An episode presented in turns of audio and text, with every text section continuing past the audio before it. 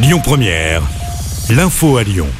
Bonjour à tous, à la une de l'actu, Emmanuel Macron va s'exprimer ce soir. Le chef de l'État va tenter de jouer l'apaisement alors que les opposants à la réforme des retraites sont déterminés à poursuivre la mobilisation. L'intersyndicale qui a refusé la rencontre avec le président donne rendez-vous le 1er mai pour une mobilisation de grande ampleur. Deux rassemblements sont déjà annoncés jeudi prochain et le 28 avril. Avant cela, localement, il y a un rendez-vous à 20h devant l'hôtel de ville à Lyon pendant la prise de parole d'Emmanuel Macron donc. Rappelons que ce dernier a promulgué la réforme des retraites dans la nuit de vendredi à samedi après les décisions du Conseil constitutionnel. L'actu, c'est aussi la zizanie hier à l'aéroport Saint-Exupéry. Vol retardé ou carrément supprimé. La journée a été compliquée à l'aéroport lyonnais. La raison, une coupure d'électricité qui a touché les lieux à 3 heures du matin hier.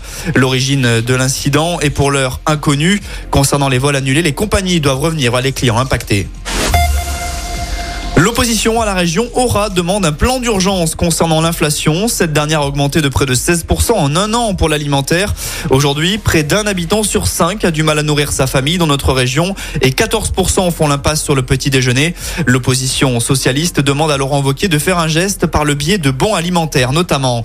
En parlant de la région, Auvergne-Rhône-Alpes, c'est ce lundi qu'ouvre la demande de remboursement pour son abonnement en TER du mois de mars.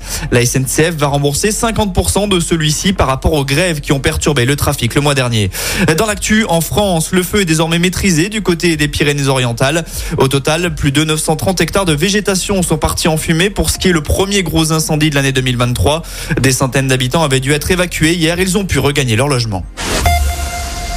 On termine avec euh, du sport en basket. Succès de l'Asvel hier au Portel, 86 à 68. Les Villeurbanais peuvent désormais se focaliser sur la finale de la Coupe de France prévue samedi à Paris. Ce sera face à Monaco.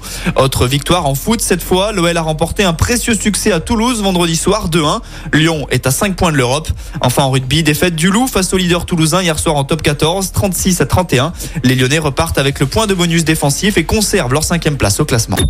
Écoutez votre radio Lyon Première en direct sur l'application Lyon Première, lyonpremière.fr et bien sûr à Lyon sur 90.2 FM et en DAB+.